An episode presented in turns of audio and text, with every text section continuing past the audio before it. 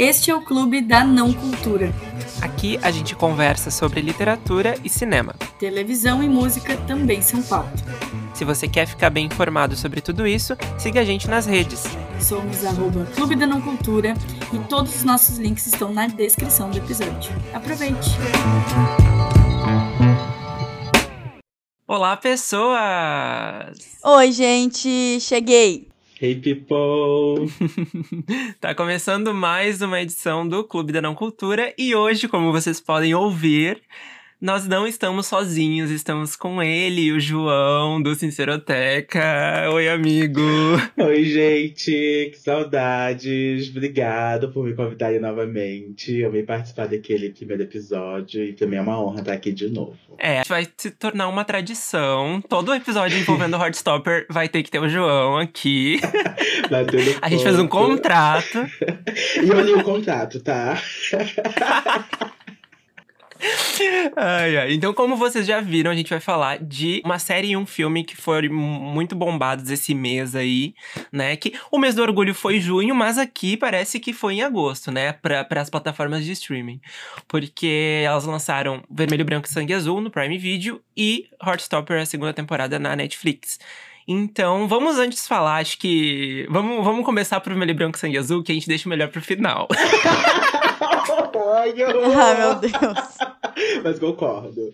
Mas antes de qualquer coisa, não esqueçam de nos seguir no arroba Clube da Não Cultura. Estamos em todas as redes sociais possíveis de se administrar.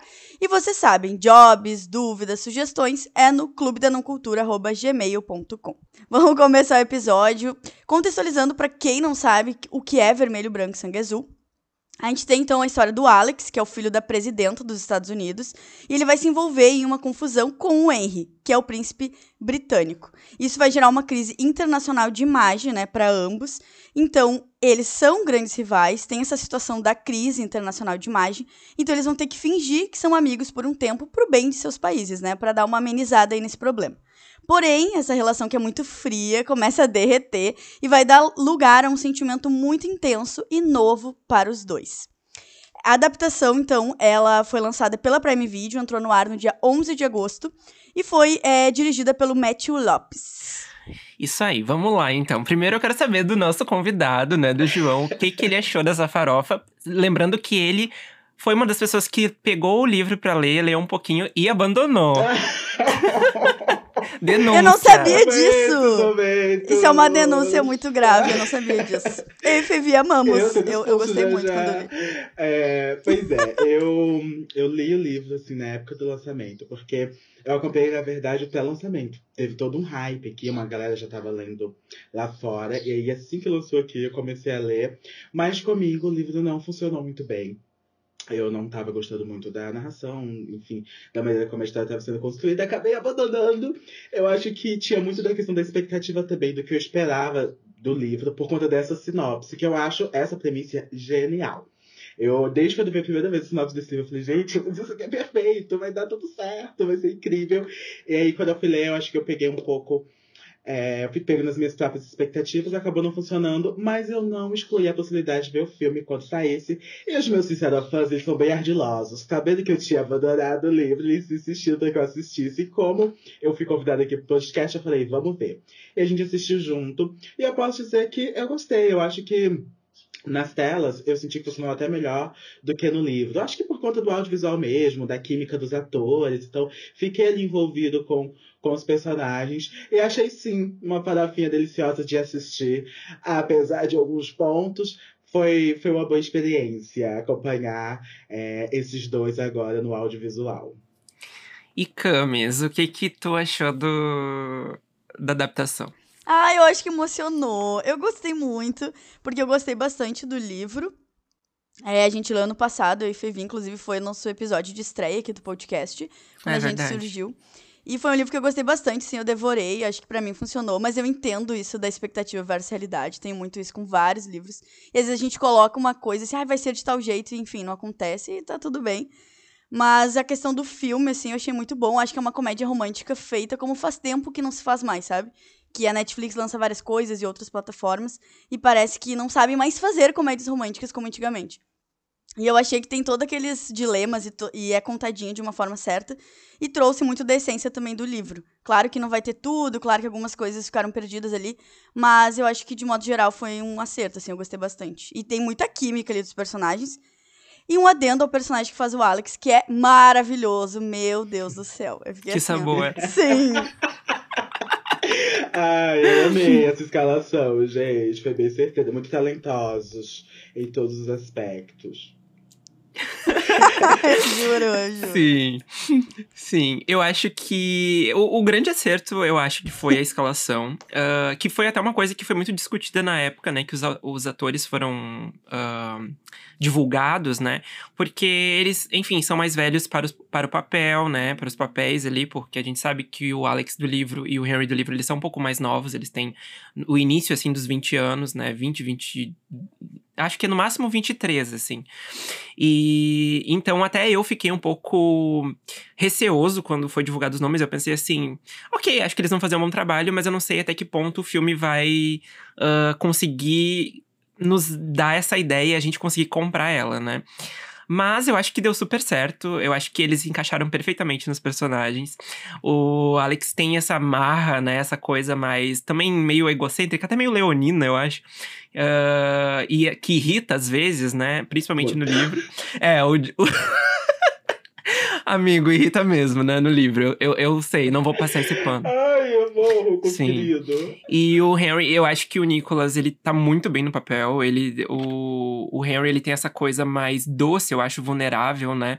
Uh, também pelo dilema dele de viver na família real. Então, uh, eles não, não vão aceitar um príncipe gay, né? É uma coisa, assim, muito fora do eixo. E eu acho que eles conseguiram dar as nuances de cada personagem de forma muito positiva e o roteiro eu acho que foi muito feliz nisso, porque cada personagem tem o seu dilema, uh, tirando do relacionamento, assim, não, o problema tá fora, né? O problema, claro, do Henry tá envolvido com a sexualidade dele, óbvio, mas muito mais com a questão política uh, da família real. E o Alex, ele tem, ele é, ele não é só um personagem bissexual que está se envolvendo com um cara, ele é um personagem que ele tá Uh, no meio das da reeleição da mãe, né? Então tem uma campanha política ali ferrenha. Uh, ele quer ser uma pessoa mais. Uh, acho que ele quer crescer mais na política ali, né? Mais nesse meio, nesse campo. E isso dá, acho que, uma profundidade nos dois personagens que é muito bacana. E a química, né? Tudo. Sim. Tudo. Eu tinha um pouco de medo, assim, porque o livro ele tem bastante. Tem muita cena hot, assim, né? Uh, e eu acho que o filme ele dosa um pouco isso, eu acho que tá certo, eu acho que teria que dosar mesmo, porque ele é como se fosse uma grande fantasia, meio até meio adolescente, assim, com muita cena hot. Então, se fosse adaptar e, e, ficasse ao extremo, eu acho que ia meio que barrar o público, sabe? De assistir. Eu acho que eles foram muito felizes nessa construção. Eu amo a cena do, do estábulo, Nossa, porque eles faziam um paralelo. Nossa, é muito genial assim. a maneira que eles fizeram. Nossa, para perspicazes. Uhum. E me lembra aqui da Britney. Uma coisa Raider. Ai, verdade. Obrigado pelos vivos. Serviram tudo pros gays serviram e, e foi, é um paralelo. Aquilo ali é cinema, gente. Cinema, nossa mais pura forma. Quando eles estão na balada também. Inclusive, gente, a gente nem falou que ia ter spoiler, mas assim, obviamente vai ter, né? Quando eles estão na balada e aí só ficam os dois de pé e todo mundo baixa, assim. Sim. Ai, muito fofo. Essa, essa, essa coisa, essa, essas coisas das, das farofas a gente tava sentindo falta Sim. na comédia romântica, né? É isso. Eu acho que a que eu mais gostei foi a de Paris, pra mim é insuperável. Engraçado que ela tem a cena mais picante, mas foi a mais fofa. Deles é muito no fofa. auge do momento deles. Mas foi a mais marcante, assim, a que ficou na minha cabeça. E ela é uma cena que, apesar de ser sobre sexo, né? Eu acho que ela é feita exatamente de uma forma que não é o sexo pelo sexo ali. Tem um sentimento ali muito forte entre os dois. Uma cumplicidade. A construção, a trilha que tá, que tá por trás. Sim. Enfim, eu, eu, eu gostei bastante. Sobre essa questão da escalação que você disse, é, eu também fiquei pensando muito sobre, né, quando saiu quem seriam os atores, porque eu achava eles muito velhos, assim, para os personagens. Mas eu acho que deu ainda mais credibilidade, sabe? pra história. Eles serem mais velhos, pra gente entender um pouco mais sobre esses conflitos. O próprio Alex, que tá tão envolvido na política ali no país dele, buscando convencer a galera ali do Texas a, a ajudar na reeleição da mãe. E o Henry também, sabe? Ser um homem mais adulto e a gente entender que ele se entende como, como homem gay, mas que ele tem muito apego também a que ele vive na questão de, de, de Uhum. linhagem, enfim. Ele, ele tem essa preocupação de se eu se- seguir meus sentimentos, como é que vai ficar essa vida que eu sempre tive. Eu, eu vou... Ele foi ensinado de uma forma que ele seria algo, ele teria algo, né, para dar continuidade. E assumir a sexualidade dele poderia atrapalhar ele nesse sentido, e ele tinha apego a isso, aquela vida da, da realeza. Então, eu gostei bastante da forma que esses conflitos foram trabalhados e acho que encaixou com a idade e aquilo que você falou da química mesmo. Acho que os atores têm muita química, eles são muito carismáticos. E uma coisa que eu gosto muito é porque a gente falou, o Alex, ele é bem leonino mesmo, às vezes irritante, e o Henry, ele tem esse jeito doce. Mas se a gente for pa- parar pra pensar da relação, o Henry é meio É o- né? É o que acaba Sim. atrapalhando tudo, porque o Alex fica emocionado e muito entregue, e é o Henry que tá dando uma barrada por conta dos seus próprios interesses ali. Então, eu, eu gosto bastante desses paralelos ali que existem entre a personalidade deles e a forma que o relacionamento acaba sendo construído. Sim. E eu acho. ah, agora indo, acho que pra uma parte mais técnica, né? Eu vi muita gente falando dos problemas do filme, né, em si, assim, de, de furo mesmo, de roteiro, de continuidade. E realmente, gente, isso acontece. Mas eu acho que quando a gente queria. Quando eu pensava nesse filme, eu pensava exatamente isso. Uma farofona, com um erro de continuidade, com, sabe? Eu achei até que as atuações não iam ser tão boas. Então, foi um, um- uma, uma, uma coisa muito positiva pra mim quando eu olhei, assim, o filme e gostei, comprei e achei que eles se encaixaram. Ah, mas... Sei lá, eu acho que farofa é farofa, né? A gente não tem que esperar tanto assim, Já diria né? Glória Pérez, tem que voar, gente. Tem que voar, exatamente. Nada dessa Exatamente. história faz sentido. né? Se- for muito com a realidade, não passaria dos 10 minutos. Exato. E Camis, agora pra como tu leu o livro, assim como eu, eu queria saber o que que tu sentiu falta do livro. Se tu sentiu falta de alguma coisa também, né? Então, até eu ia- até pensei assim, vou falar com o Fê ver se- ver se não estou louca. Mas eu senti um pouco de falta da relação do Henry com a irmã dele. Eu tô doida, porque isso Uhum. tinha bastante no livro e eu senti que ficou meio flutuante, assim, na- no filme. Sim. Também senti. E eu acho que todos. os- Eu, o que eu mais senti foi isso. Eu acho que eles focaram muito no relacionamento deles, o que foi uma coisa positiva até pro filme, porque o filme é sobre eles. Ah, mas eu senti falta dos personagens coadjuvantes ali, né? Porque o amigo do Henry, que é ali o Percy, ele tem, sei lá, umas, uma, duas cenas no filme no máximo.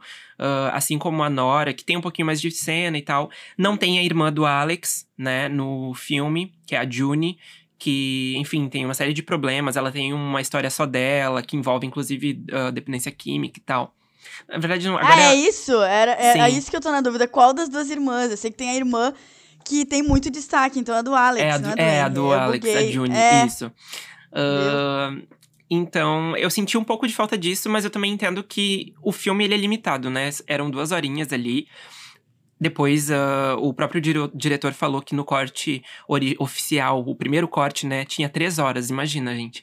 Eles não iam querer vender o filme com três horas, né? Já é difícil para um filme de duas horas, imagina.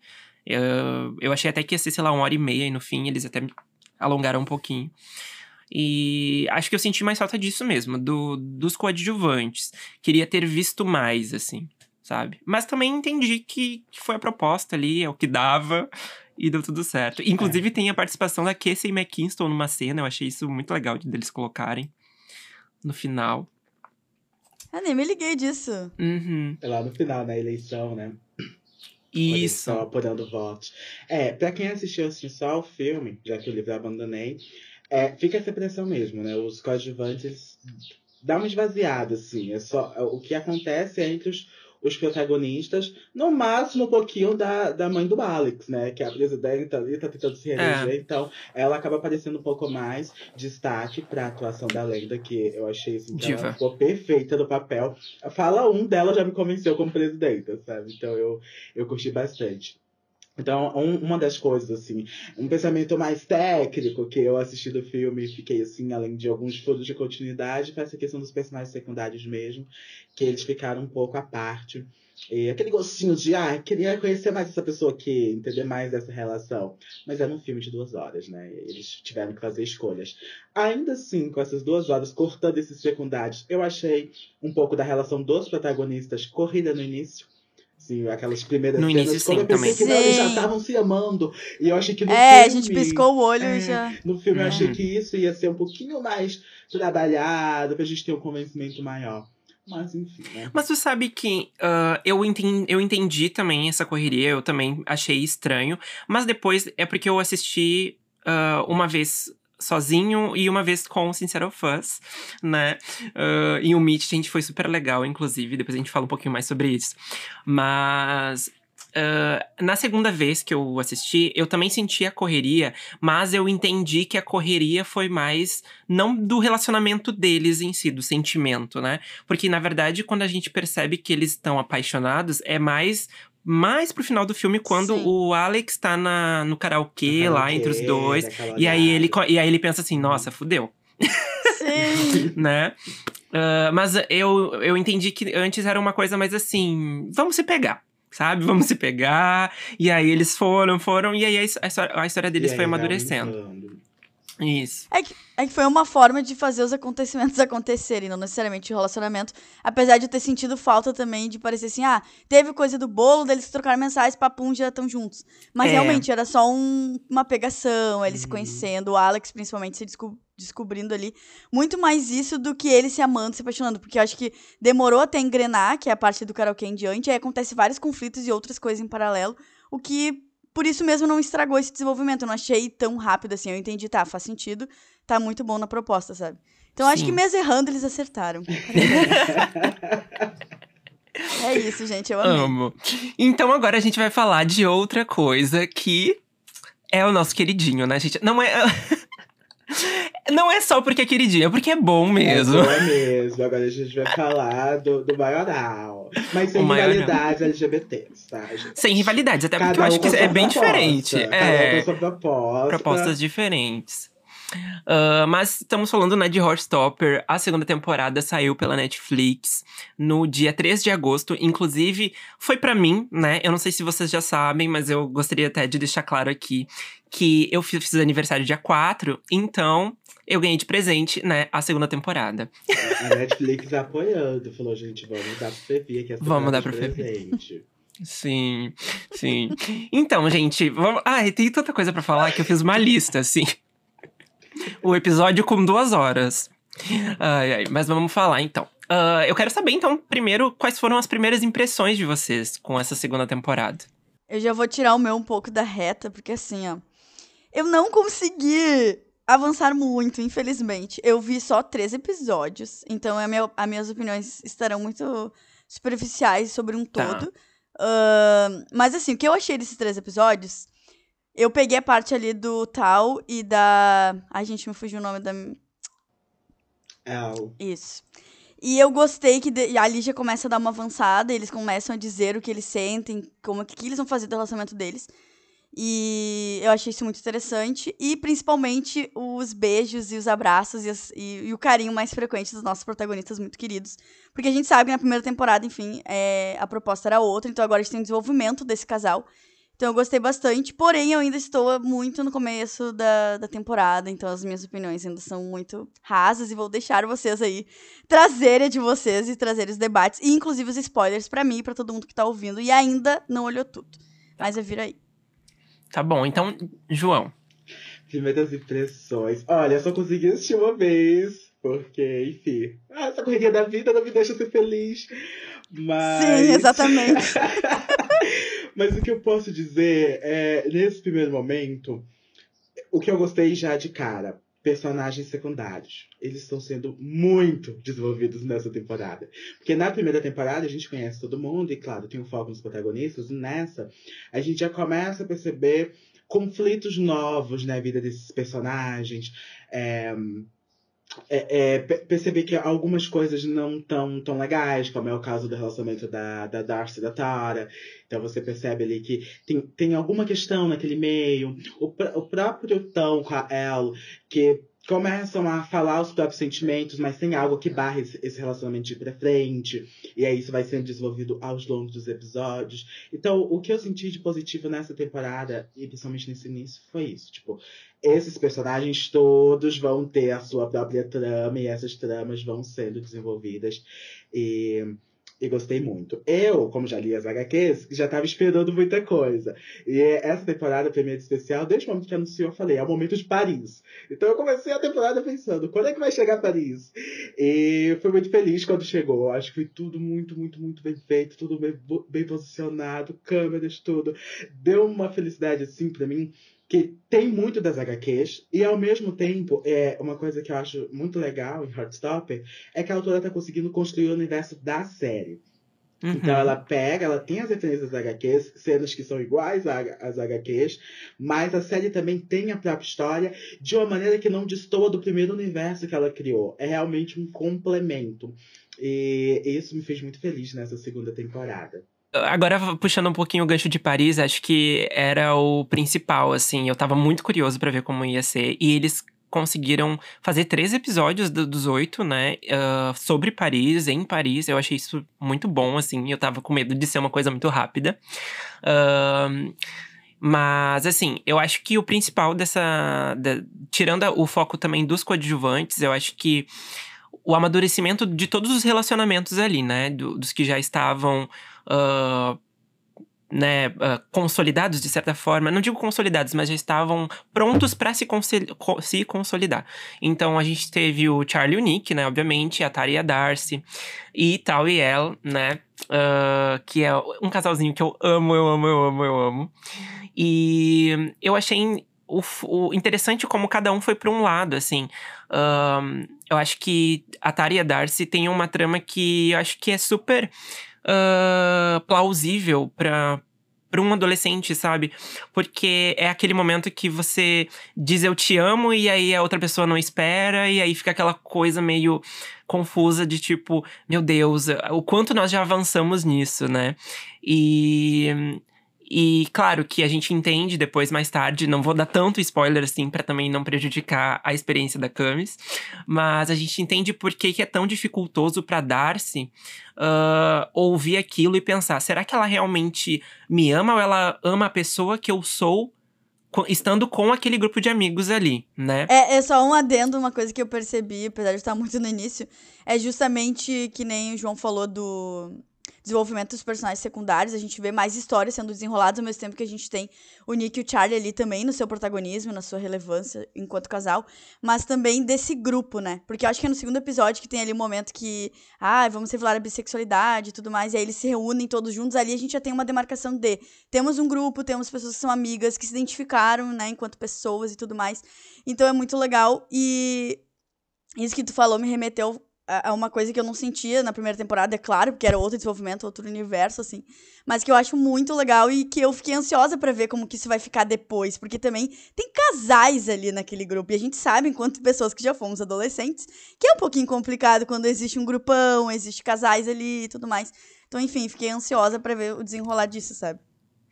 É, eu senti, depois de, de assistir toda essa temporada, eu senti muito que o foco, eu acho que de toda a série, se eu pudesse resumir a palavra, eu acho que seria amizade, porque eu acho que fala muito da amizade ali. E fala e fala inclusive das relações que antes a gente não via tanto, né? Nessa a gente tem o Nick e o Tal trocando várias ideias sobre assuntos. Eles sabem que eles têm um lance ali meio de ciúme até um pouquinho é, do Charlie, né? Essa rivalidade do passado, no início, ele, o tal não aprovava esse relacionamento. Então, uhum. fica o clima estranho, né? Quem nunca implicou com o namorado de uma amiga? Eu já. Todo mundo, Eu já amigo. então, Incontáveis vezes. Depois, quando o relacionamento segue, você, ah, você vai ficar fazendo cara feio o tempo todo, você vai dar uma interagida. Então, você, então eu achei legal Sim. isso, porque é o natural, né?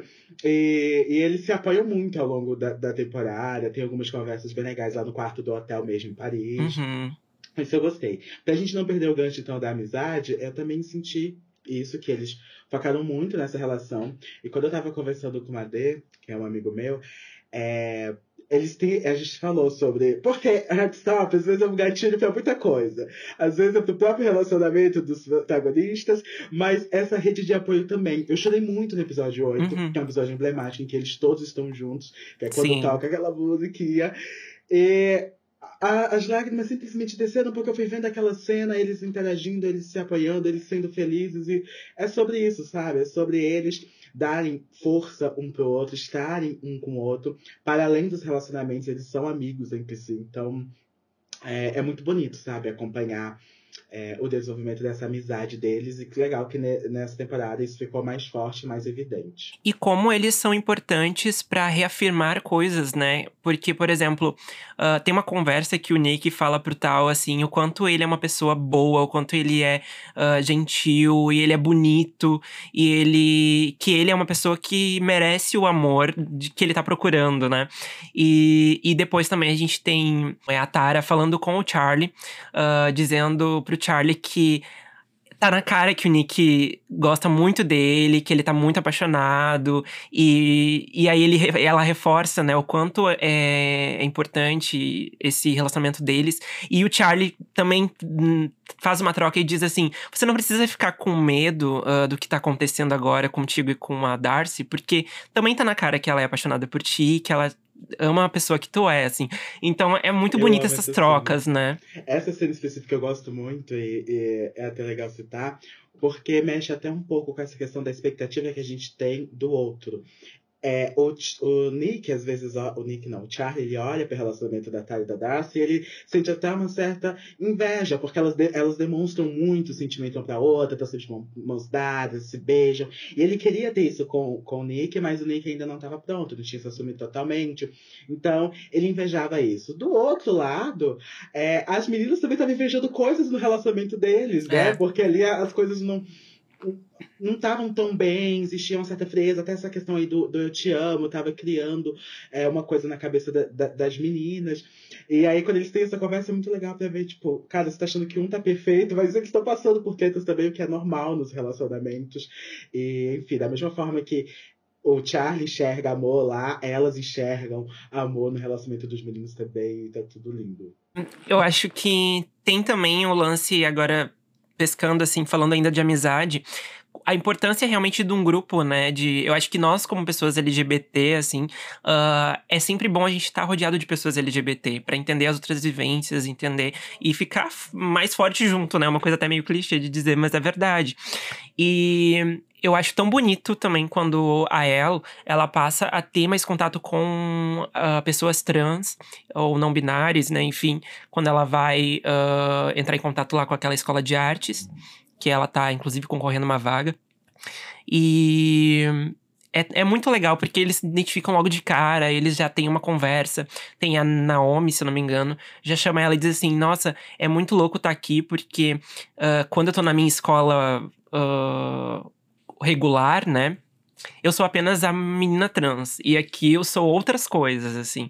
E é muito bonito ver isso, assim. E, e ver realmente que é importante a gente ter esse nosso grupo, assim, fortalecido de pessoas que passaram por coisas parecidas com a gente, né? Pra ter essa noção de pertencimento. E justamente pra isso que a Naomi disse, né? Se sentir um ser humano, um indivíduo em si. E não apenas aquele estereótipo, né? Não só a garota trans do colégio. Lá na escola de artes, tanto ela quanto a El eram pessoas distintas, com histórias uhum. distintas, sonhos distintos. E isso é, é muito bonito de se ver. E essa questão que você falou do grupo, é, a gente sabe o quanto é importante. E a gente pode até fazer um paralelo entre o Nick e o Ben. Porque o Nick, em todo esse processo de descoberta, ele, além do Charlie, ele tem esse, todo esse grupo de amigos que está apoiando esse relacionamento, enfim, está impulsionando. E o Ben, com todos os seus traumas e coisas ruins que ele próprio fez também, ele é completamente sozinho.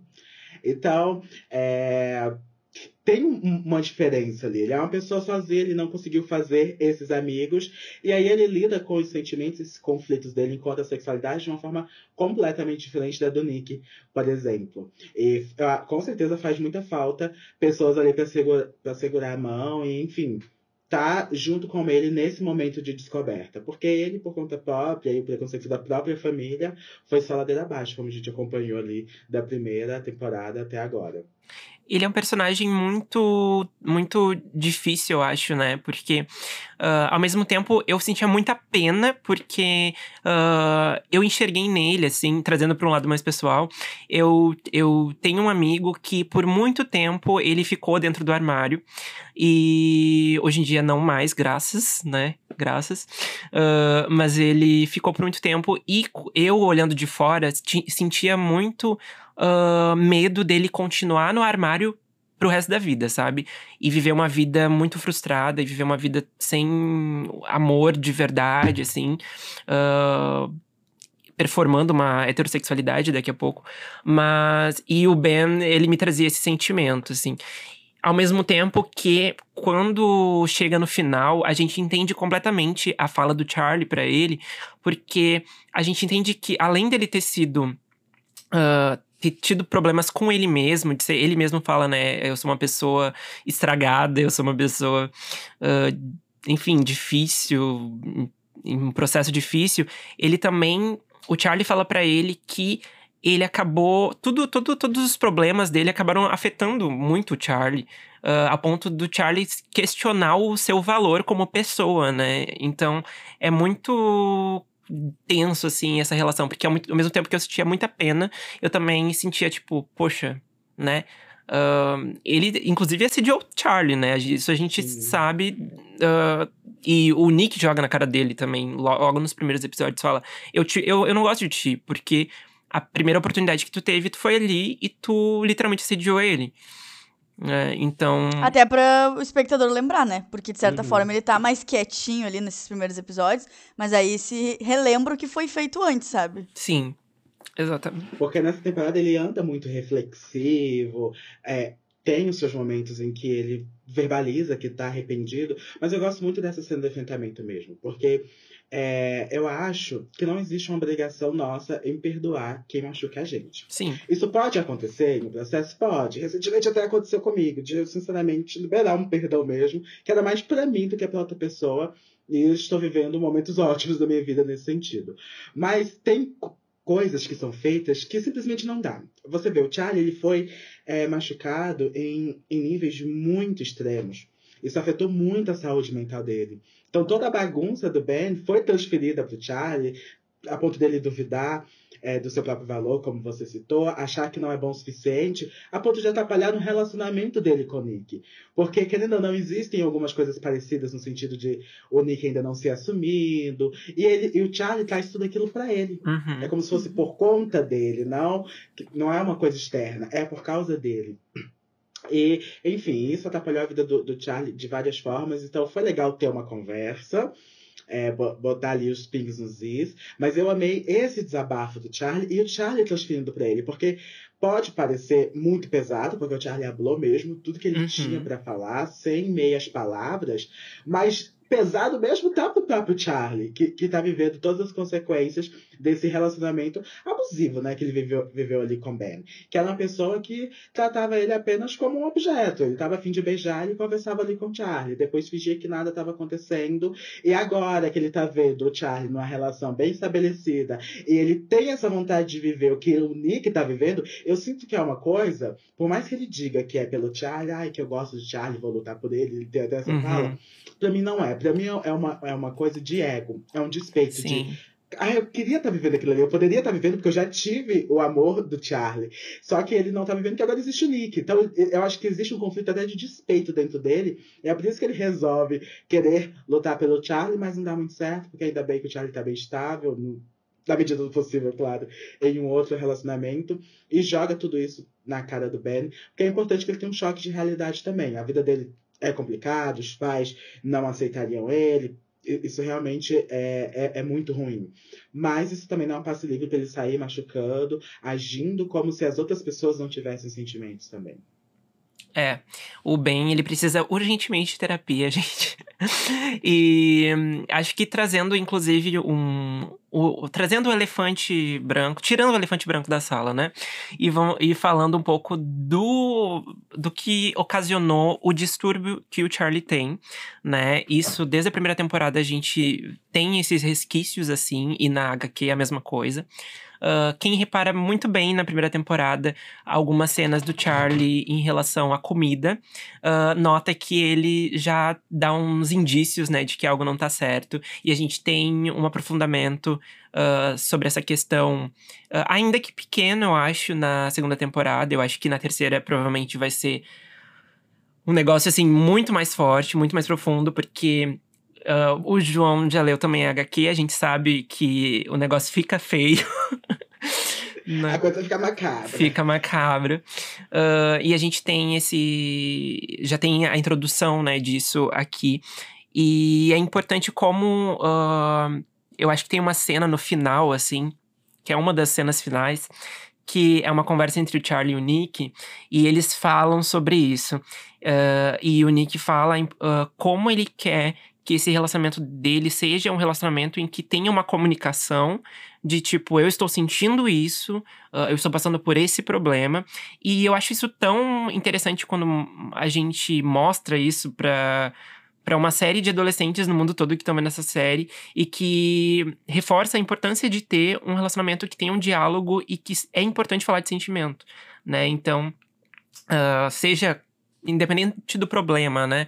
Uh, eles deixam isso muito claro, assim, o que, que eles querem daqui para frente. Eu acho isso muito bonito, assim, e eu acho que esse é, é o, o ponto mais uh, feliz que a Alice Oseman chega uh, como criadora de todo esse universo, né? Porque tanto nas HQs quanto na série, ela dá várias lições de saudáveis, né, pra gente, de como a gente deveria ser ou deveria seguir, assim, e tomar as nossas atitudes.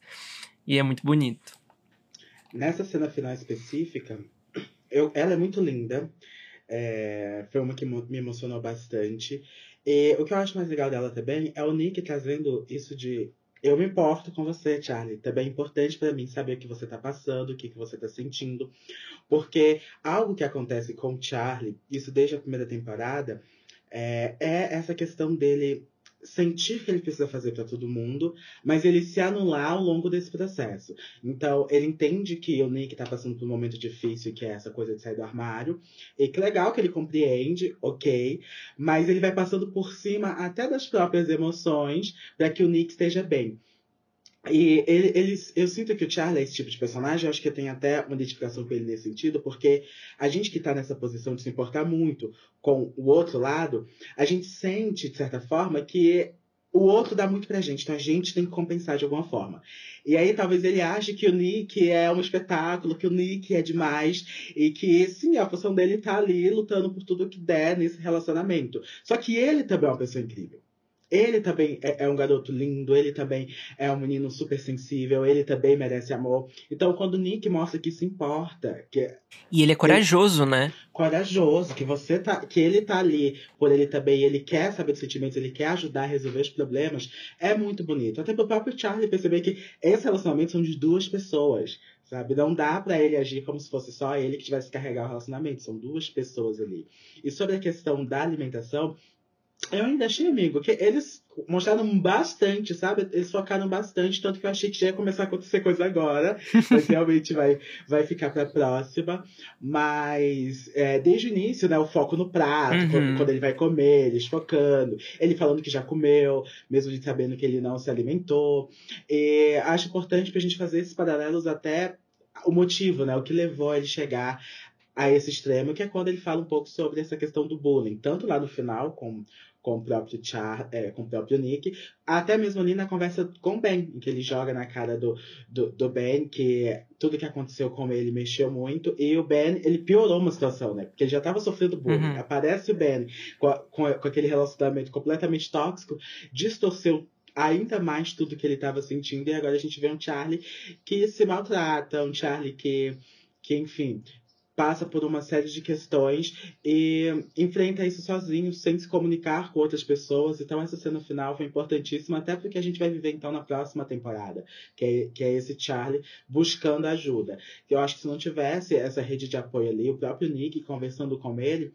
É, talvez fosse até difícil ele tentar buscar mudar isso que está acontecendo com ele.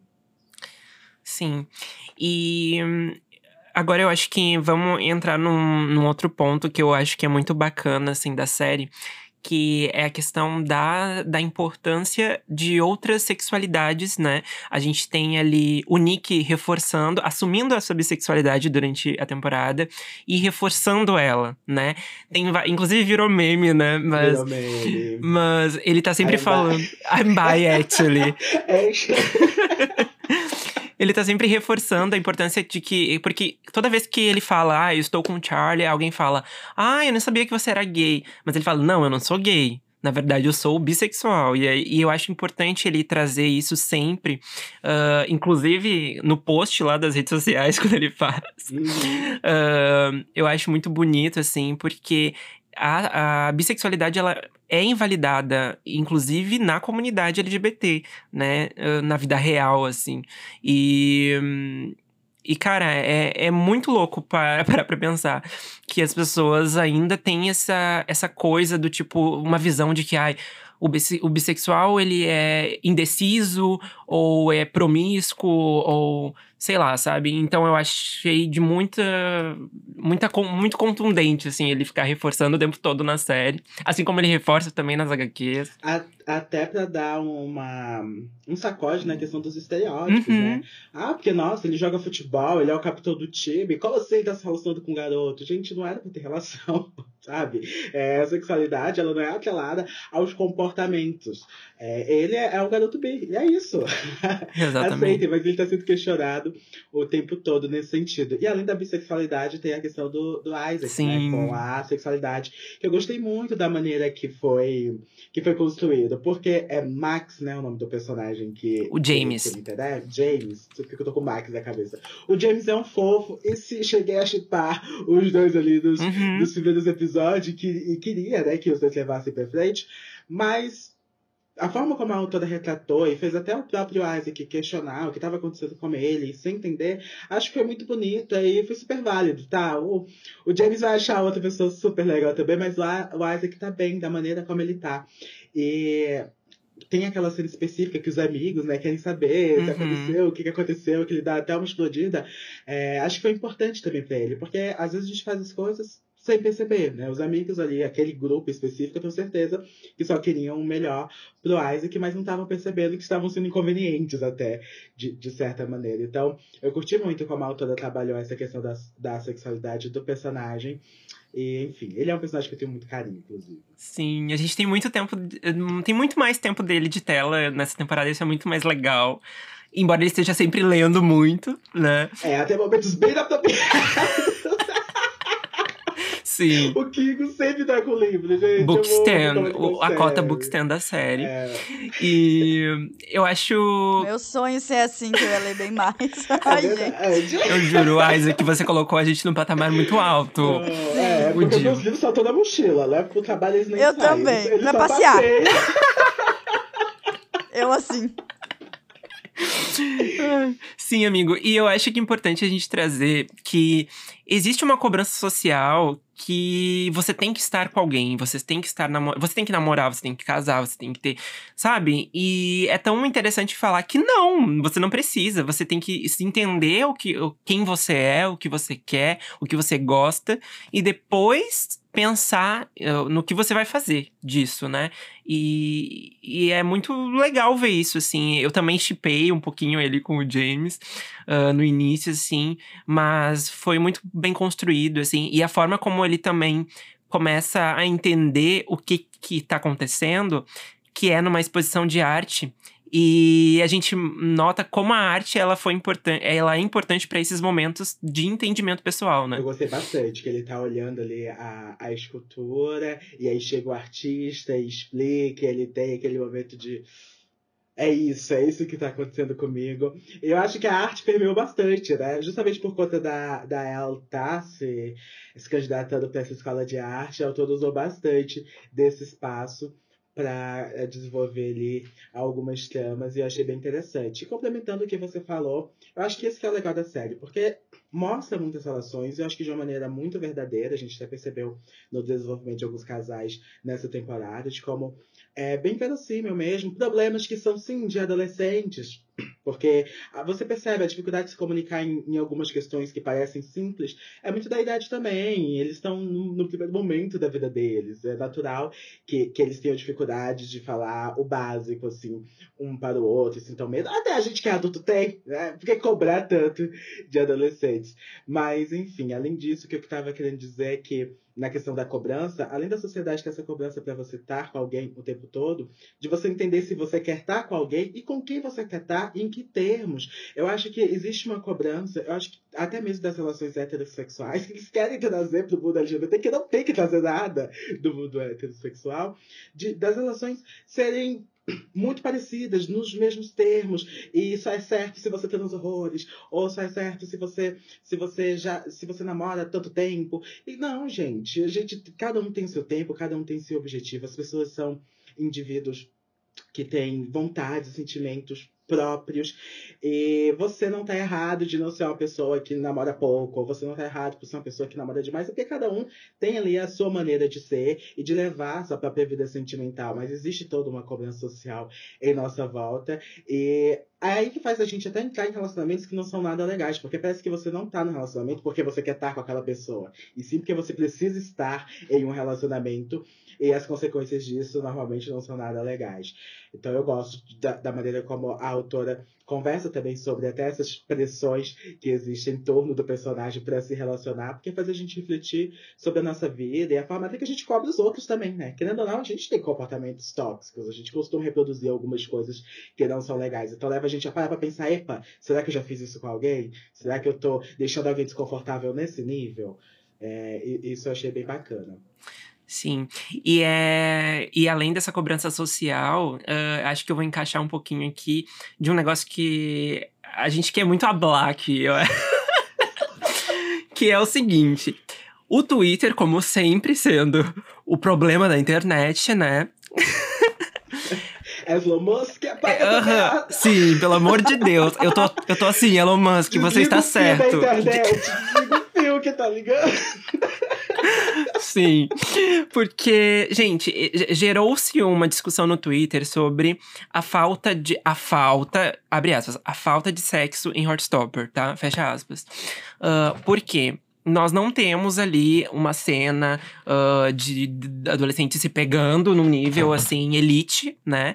Uh, porque a gente. Aí tem uma série de questões, né? Eu acho que um, eles têm entre 14 e 15 anos, eles são muito jovens, né? Eu acho que, assim, eu posso falar por mim. Quando eu tinha 14, 15 anos, eu não estava transando horrores, né? Inclusive, eu tinha maior dificuldade de chegar nas pessoas, de, de expor os meus sentimentos, de dizer que eu estava gostando de alguém. De, enfim, tinham outras coisas acontecendo na minha vida.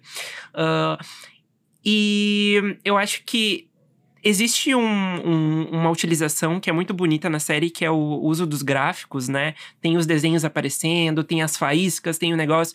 E assim, gente, quando a gente tá falando de, dos hormônios adolescentes e tal, que a gente sabe que existe, é um, né, puberdade aí, uh, a gente não precisa colocar, sei lá, um, uma, duas pessoas uh, querendo transar o, todo tempo ou de pau duro, na, sabe, na cena, pra, pra mostrar que eles estão excitados, ou que eles estão com tesão, ou que eles estão.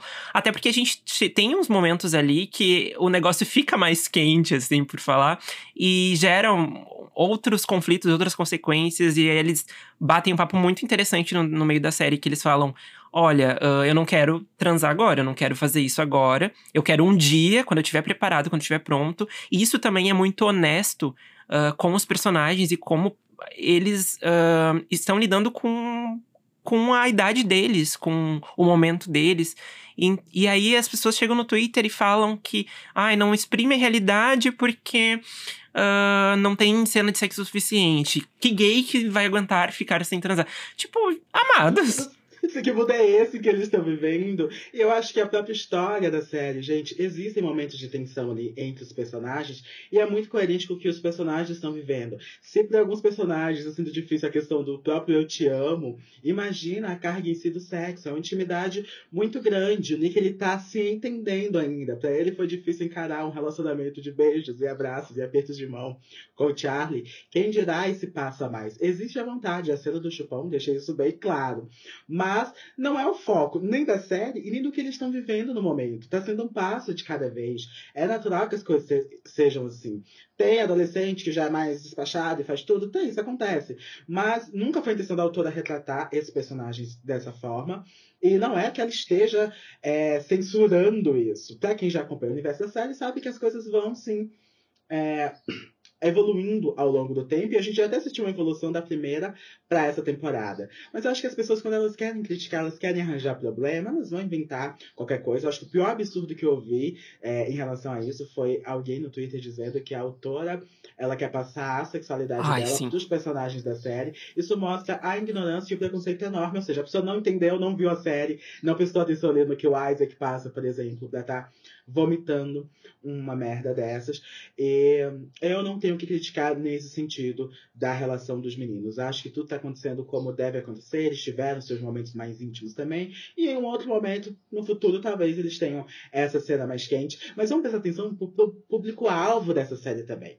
A série ela é feita para um público adolescente principalmente. A gente já adulto se encanta e tudo mais, sim, mas ela é feita principalmente para jovens e não é, uma, não é a escolha de quem está produzindo essa série é, mostrar esse outro lado para esses jovens no momento e não da maneira como as pessoas estão esperando, gente. Eu acho que tem produto para ca cada categoria que a gente quer. Você quer uma coisa mais hot? A gente acabou de falar de vermelho, branco e sangue azul. E vermelho, branco e sangue azul, que é com adultos, nem teve tanto hot assim. Então, Vamos dar uma segurada, galera.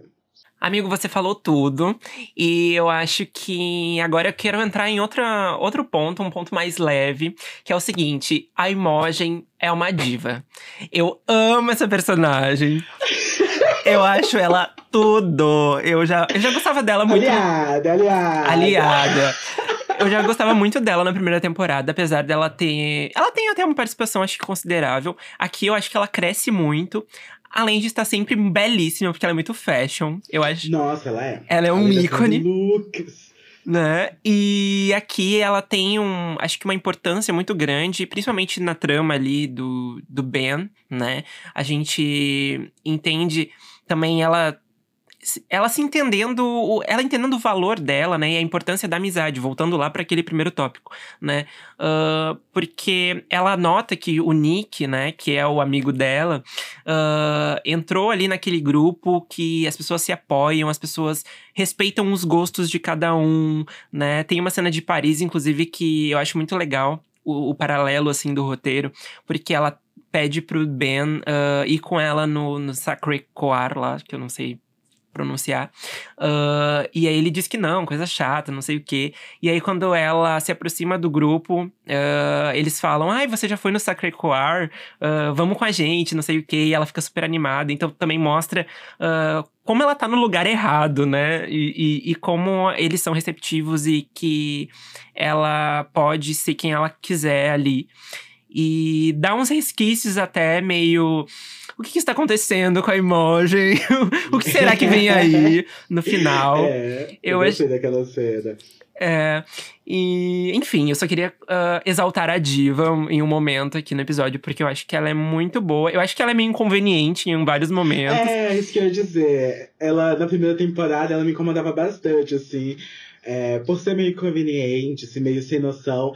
Mas é um sem noção, assim, que a gente percebe que não é pela, pela maldade. Isso. Além dela realmente, ela só meio avadinha. E aí eu senti Isso. que nesse, nessa temporada ela foi mais incluída no grupo. E aí ela foi se soltando mais. Acho que foi muito importante para ela justamente nesse sentido de. Ela começou aquela relação com o Ben, mas justamente por agora estar envolvida em outro grupo e perceber ali quem tá à volta dela, ela não vai levar essa relação por muito tempo, sabe? Isso que eu achei legal.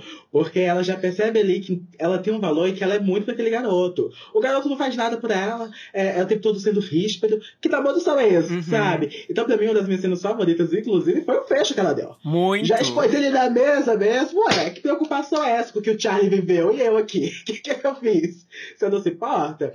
Claro, foi dolorido para ela, ela se expôs também naquele momento em que ela dá um fecho ali nele na frente de todo mundo. Mas acho que foi muito importante pro crescimento da própria personagem. para ela olhar para ela também. Uhum. Porque eu sinto que tanto na primeira, quando ela tava ali tentando se relacionar romanticamente com o Nick, e na segunda, que ela já engata em um relacionamento com o Ben, que ela tava buscando muito isso nessa história de amor, de viver algo com alguém, uhum. sem olhar para si. E eu acho que a partir desse momento, desse rompimento com o Ben, ela começa a se entender melhor de forma geral e a ficar ainda mais bonita e feliz. Porque eu acho que é, é, quando a gente tá bem com a gente, a gente transborda uma felicidade diferente. Então, eu fiquei muito feliz por esse crescimento dessa personagem também, mostrando que realmente nessa temporada os secundários tiveram um crescimento ainda maior, né? Porque a própria Emogen, ela foi ganhando ali uma nova roupagem é, nessa segunda temporada. É, e ela é um apoio muito importante pro Nick, né? O Nick acho que uh, gosta muito dela e preserva muito a amizade dela. E, inclusive, depois que ela dá o fecho no bem, uh, ele vai atrás dela e ela tem uma cena muito bonita com o Nick e com o Charlie, eles se abraçam, enfim. É muito, é muito bonito de ver mesmo. E o Nick, além de, né, dela ali, tem a mãe também como sendo uma ponta uh, super importante para manter a sanidade dele, né, e tal. E aí a gente chega na parte das relações familiares. Eu acho que nessa, uh, nessa temporada a gente teve muito forte a presença das famílias também. Então, tanto a, a, a presença da mãe do Tal lá, dando a maior força para que ele fique com a Ellie. Ela é uma diva, gente. Que... Ela é muito chat da Ellie, né? Eu amo. Sim, ela é muito. e eu acho isso tão bonito porque uh, ela. Hum, a gente gente entende que ela já conhecia a El, uh, inclusive antes da transição, então ela deve ter visto tudo o que aconteceu, o que, que eles passaram e tal. E também Uh, ela é super apoiadora daquele relacionamento, ela vê que eles se gostam de verdade, que eles estão perdendo tempo. E tanto que quando acontece, né, ela fala assim: ai, eu não vi a hora de contar para suas tias, não sei o quê. Então é muito. Já é uma coisa que ela só pop, é muito coisa de família, quando tem. Sim, ela é muito. Ah, o, filho com uma amiguinha, assim, que ele já sabe que tem alguma coisa ali. Eu amei demais. Eu acho isso muito legal. A, a família da El também mostraram dessa vez, né? Eu achei muito legal uhum. a cena em que o Tão vai lá na casa dela. E o que eu acho legal é, nesse sentido aí é de mostrar essas famílias que apoiam.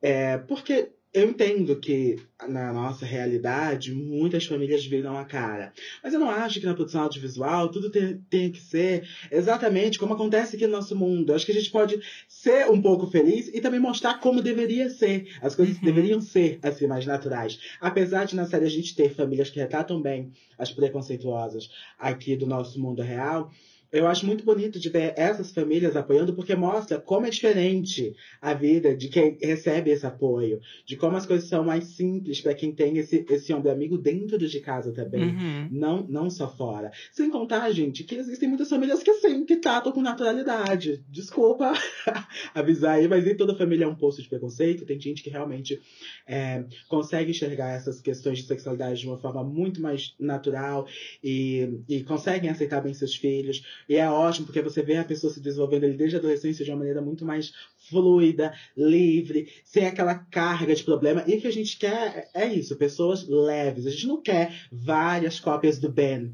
que são pessoas uhum. mal resolvidas por conta das relações ruins de dentro de casa. A gente quer pessoas que se entendam bem mesmo e que recebam esse apoio da própria família. E isso eu acho muito bonito na série, principalmente aí na família da do Tão e do próprio Nick ali com a mãe, né? O pai e o irmão é um caso à parte.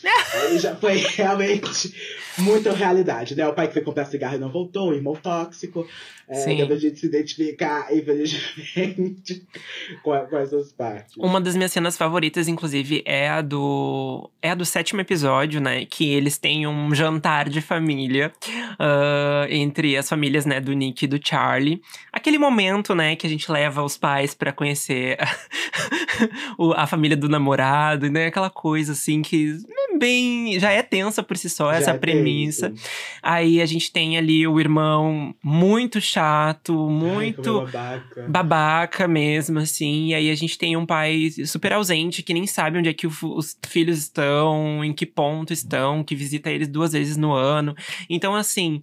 Uh, essa cena é tão boa, tão boa, porque eu acho que ela dá um, dá um espaço para muitas coisas serem ditas ali naquele momento. Dá um espaço para a família do Charlie também perceber uh, os problemas da, da outra família e entender que o Nick, ele é uma pessoa boa porque ele passa por aqueles problemas. Então eu acho que a partir daí a gente também tem um, um até um apoio ao relacionamento deles. É, um outro olhar. Um outro olhar. Gostei. E fora que, assim, as atuações estão belíssimas, estão maravilhosas. Tem a Olivia Colman, nossa diva. e, e o Kit Connor, enfim, fazendo ali a cena do Nick e dando uma lacrada no pai dele. É, é tudo, assim, é muito bom. Foi tudo. É muito bom. Eu acho que é um momento de cartaz e de.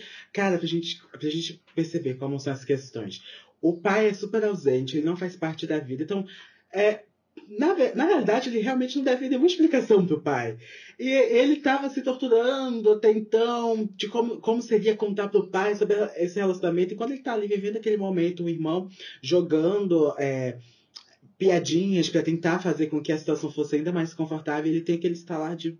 Cara, Tu não sabe nem qual é a minha série. Uhum. Por, que, por que, eu tô preocupado em contar pra você? É isso aí. Esse é meu namorado. Aceitou bem, não aceitou, não vai fazer diferença, né? Você só vem aqui duas vezes no ano. Então acho que foi uma cena deliciosa, assim, da gente ver esse desabafo. E, enfim, de colocar ali a, a, os pingos nos is. E eu amo que o próprio irmão levou um fecho do pai uhum. no meio disso tudo. Porque ele criou toda aquela situação achando que tava abalando. E ele só mostrou quanto ele é imaturo. Ele é muito imaturo. Parece que ele é mais novo uhum. e não o Nick. Sim. E eu acho que é incrível, assim, porque a gente tem essa, as relações familiares construídas durante toda a temporada, assim, de uma forma muito boa e, e de forma diferente também. Uh, a gente tem a família do Charlie. Uh, que ainda assim é um pouco. Ainda que aceitem, aceitam ele bem, que tratam ele bem, enfim, eles são um pouco mais ríspidos e rígidos em algumas coisas. Inclusive, eu achei a, fami a família dele muito parecida com a minha, assim, na minha adolescência, uh, que tinham certas questões, assim, que eu acho que Uh, é até um, uma coisa de pais que não sabem bem, bem como agir naquela situação. E aí, às vezes, tomam uma decisão errada. Mas tudo bem, porque eu acho que todo mundo vai tomar decisões erradas, né? Uh, principalmente quando é pai e mãe, assim, eu acho que é um peso muito grande. E. E depois ela, a mãe dele chega e diz: Não, tá tudo bem. Uh, ele, o Nick é um cara legal e, e e, e deu tudo certo, assim. E a gente também tem a família da Darcy, né? No caso, a mãe dela, que a gente vê em algumas umas duas cenas, assim, durante a temporada. E aí a gente entende também a dificuldade dela uh, em ser quem ela é, né? E se permitir uh, dizer eu te amo, e se permitir estar tá num relacionamento de forma uh, livre, assim, com a Tara. E, e e infelizmente, que nem a gente falou, tu falou ali da importância do audiovisual de trazer o lado positivo, né? A gente não é como se não tivesse o lado negativo também sendo exibido, né? Porque nós temos ali a família do bem, como a gente já tinha citado aqui, e a da Darcy, que tem o seu. a sua o seu preconceito eu acho muito palpável, assim, muito explícito ali. Ela fala mesmo, né, a mãe dela ali, quando a Tara vai atrás da Darcy para entender o que tá acontecendo, ela diz assim: ai, aquela minha filha tá parecendo uma lésbica e e sabe, e é uma coisa muito real, assim, muito do dia a dia. Então já deve ser, deve ser muito pesado para Darcy viver aquele ambiente, né? E por isso que ela sai e vai pra escola e cria a, a, a realidade dela ali naquele a outro. Dela naquele outro E mostra momento. quanto essa personagem ela é forte também, né? Uhum. ela é tão espontânea, ela é tão alto astral e parece que ela é tão livre. Só que isso é, condiz muito com a realidade. A gente não sabe o que cada pessoa passa dentro de casa. Então, ela ter toda essa, essa liberdade que ela tem fora de casa não significa que ela é muito bem aceita. E eu gostei muito, então, de, de justamente ser com ela, com a, com a, a Dácia ali do casal, a que parecia ser a mais tranquila com tudo, tá vivendo uma situação tão, tão difícil dentro de casa. Foi, foi muito bonita aquelas cenas. Eu acho que foi crescendo, né, ao longo dos episódios. Estava se preparando pro que vinha Sim. por aí. E aí, eu já tava bem fragilizado emocionalmente. E quando chega essa cena, logo depois ali da casa, em que eles se reúnem e a gente finalmente entende qual é o problema que tá acontecendo e começa até a tocar Seven da Taylor, foi um, um momento de, de muita emoção, assim, pra mim. Porque é, acho que a autora foi, foi muito sensível na maneira como ela tratou essa, essa temática e faz com que a gente admire ainda mais o relacionamento deles, tanto os relacionamentos amorosos quanto esse relacionamento de amizade que o grupo tem. É aquela máxima da, da comunidade LGBT, né? Que a gente pode escolher a nossa família. E isso é muito bonito, né? E eles escolheram a, a deles, assim. E acho que assim a gente se despede do episódio. Ah. Um momento fofo. E é isso, amigo. Só tenho muito a agradecer pela tua participação novamente aqui. Uh, sigam o John nas redes, vou deixar esse momento para ele aí, colocar o arroba dele e tudo. E vejam o canal dele no YouTube, Sinceroteca. Gente, eu que agradeço o convite, sério, eu adoro vocês. É, fiquei muito feliz de estar voltando aqui pra falar dessa série que eu amo tanto e ainda falar de uma farofinha lá no início. É, me sigam nas redes sociais, galera, Sinceroteca no Instagram, né, no YouTube, na Twitch é XOXO Underline Gospel John, tô sempre fazendo live por lá. E hum, é isso, muito, muito, muito obrigado mesmo pela oportunidade. Mal posso esperar pra ver vocês pessoalmente de novo, viu? Porque ano passado foi tudo. É verdade. Espero que esse momento do reencontro venha logo. Todos torcemos por isso. Quero agradecer então mais uma vez a tua presença aqui. Foi ótimo bater esse papo. E Quero lembrar vocês que somos arroba Clube da Não Cultura em todas as redes sociais e que as redes do João estarão na descrição desse episódio. Não esqueçam, inclusive, de classificar, de comentar, de interagir, de compartilhar, porque tá muito legal. E mais vezes o João pode aparecer aqui, né? Quanto mais engajamento, mais vezes gente, a gente chama o João. Dá pra voltar, gente. Ele é o nosso Valsir. Sim! Se a gente quer recuperar a audiência, sim. O gossip, vamos escalar o gossip. Ai, ai, muito obrigado, gente, por mais esse episódio. Um beijo e até semana que vem. Um beijo. Tchau, tchau.